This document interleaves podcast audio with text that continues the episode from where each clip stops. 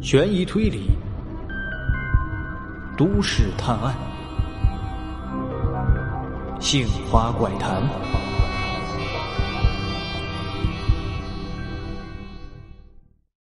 白小花把地图仔细的折叠好，然后递给了蝎哥。毕竟这一次还是由蝎哥领队。蝎哥小心的把地图揣到怀里，就在屋子里等待梁村长。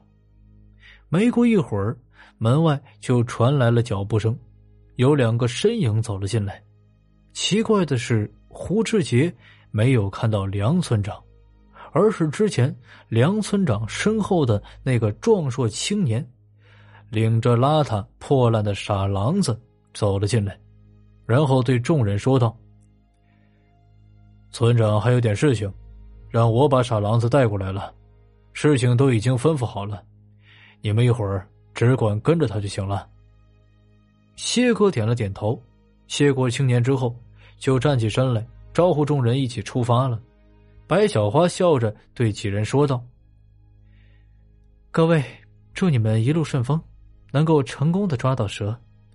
我在村子里边等你们好消息。”谢哥意味深长的笑了笑，然后说道：“放心吧，白小姐，我们一定能够找到那只蟒蛇的。”说完以后，又对傻狼子说道：“傻狼子，带我们走吧，这次我不会随便对你动手的，放心吧。”傻狼子乐呵呵的说道：“呃，呃，梁村长。”答应你们去破庙，就就就给我做做烧鸡吃。呃，走喽，走喽，走喽。说完，就迈开步子出了屋子，朝着村子外面走。谢哥、胡志杰等人也是连忙的跟上。这村子外面被好几座大山环绕着，四面都是成片的树林子，因为枝叶。遮挡了光线，所以林子里显得稍微有些阴暗。傻狼子走在前面，胡志杰等人则是在后面亦步亦趋的跟着。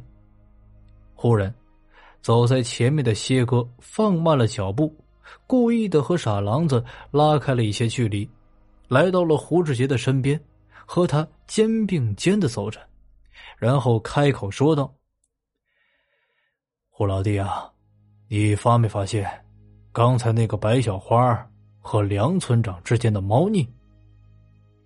胡志杰听了这话，有些不明所以。猫腻？什么猫腻啊？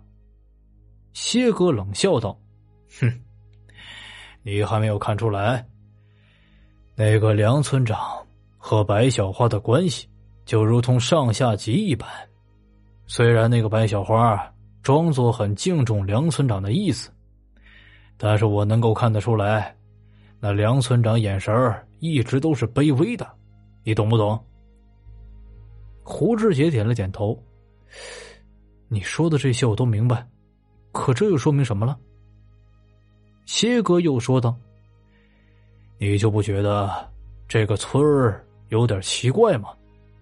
哪里奇怪了？你看那些庄稼。”蔫儿巴巴的，根本就没人照料。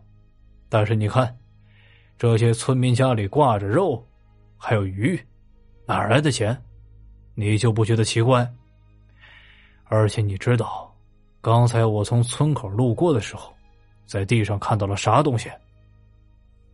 胡志杰皱着眉头，谢哥说的这些，自己的确感到了困惑，于是就问道：“你看到啥东西了？”谢哥有些警惕的低声说道：“梁村长手串上的一颗珠子，就掉在地上。明明刚才出门之前，他那手串还是好的，在他手上戴着，你也看见了吧？我认为啊，那个壮汉青年，压根儿就是监视梁村长。等梁村长出去之后，他就被带走了。”情急之下，才留下了一个珠子作为记号，但是不敢明说。而且正好留在了我们要上山的路上。胡志杰有些奇怪的说道：“他为什么要留下这个记号？难不成还有人要害了村长？没这个道理吧？其实啊，胡志杰的心里已经是有了一些猜测了，只是没敢和谢哥挑明了罢了。胡志杰通过这一系列的事情，心里有了一个猜想：或许啊，那个在酒店里遇害的男人，给自己递的纸条，还真不是子虚乌有，而是确有其事。这个村子里，或许真的有什么威胁自己的存在，而那个男人，可能就是梁村长派出来要警告夏之杰的。由此推测，这些人当中最可疑的，还真的就是那个白小姐。她到底是什么身份？又为什么能够让当时酒店里的刘警长都毕恭毕敬的？在这个村子里又被村长如此敬重？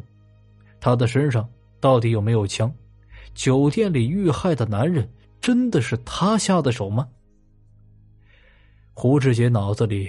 是一团乱麻，他实在是有点想不清楚，觉得或许应该找人分担一下，但又不知道该信任谁。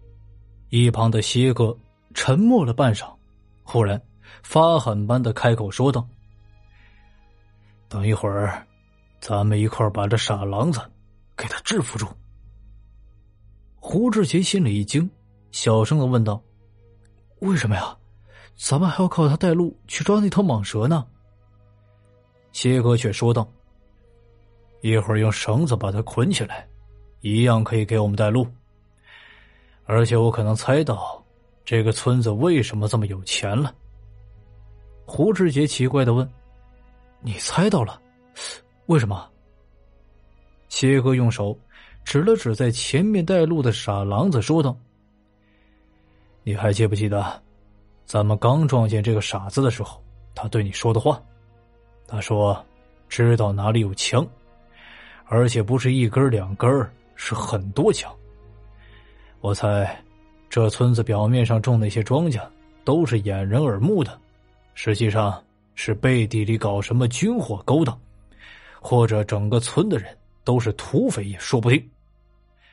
你看，村里这一路上几乎就没几个女人，大多数都是壮年的男子，老人。”也就只有梁村长和邱老二这两个，你就不觉得很奇怪？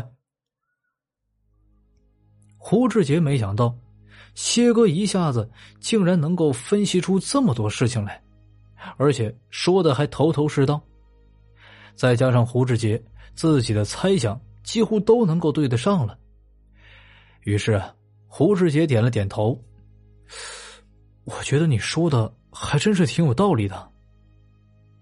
谢哥点了点头，瞥了旁边的憨子还有孙一海一眼，吩咐道：“所以啊，咱们虽然是来抓蛇的，但还是要多加防范。一会儿，先把这个傻狼子捆起来，问一问那些枪都放在哪里了。如果咱们可以拿到枪，不比抓蛇要赚的钱多了。”胡志杰的心里稍微有些打鼓。忍不住的说道：“谢哥，咱们最好还是不要节外生枝了吧，就老老实实的给贾老爷抓蛇不就好了？什么枪不枪的，咱们管他干嘛？”谢哥瞪了胡志杰一眼，说道：“你小子已经上了老子的船，就别想置身事外了。老子说到做到，现在就做。”说着，谢哥就从背包里掏出了一截绳子，和汉子等人就开始缓缓朝着傻狼子逼近。胡志杰的心呢，都快提到嗓子眼里了。可是没想到，就在谢哥等人快要凑近傻狼子的时候，这家伙就仿佛是未卜先知一般，忽然就迈开步子疯跑了起来，嘴里还大喊。呃，杀人了，杀人了！呃，这几个祸害，没安好心。一边大喊，还一边朝着树林子深处走，身形很快就消失不见了。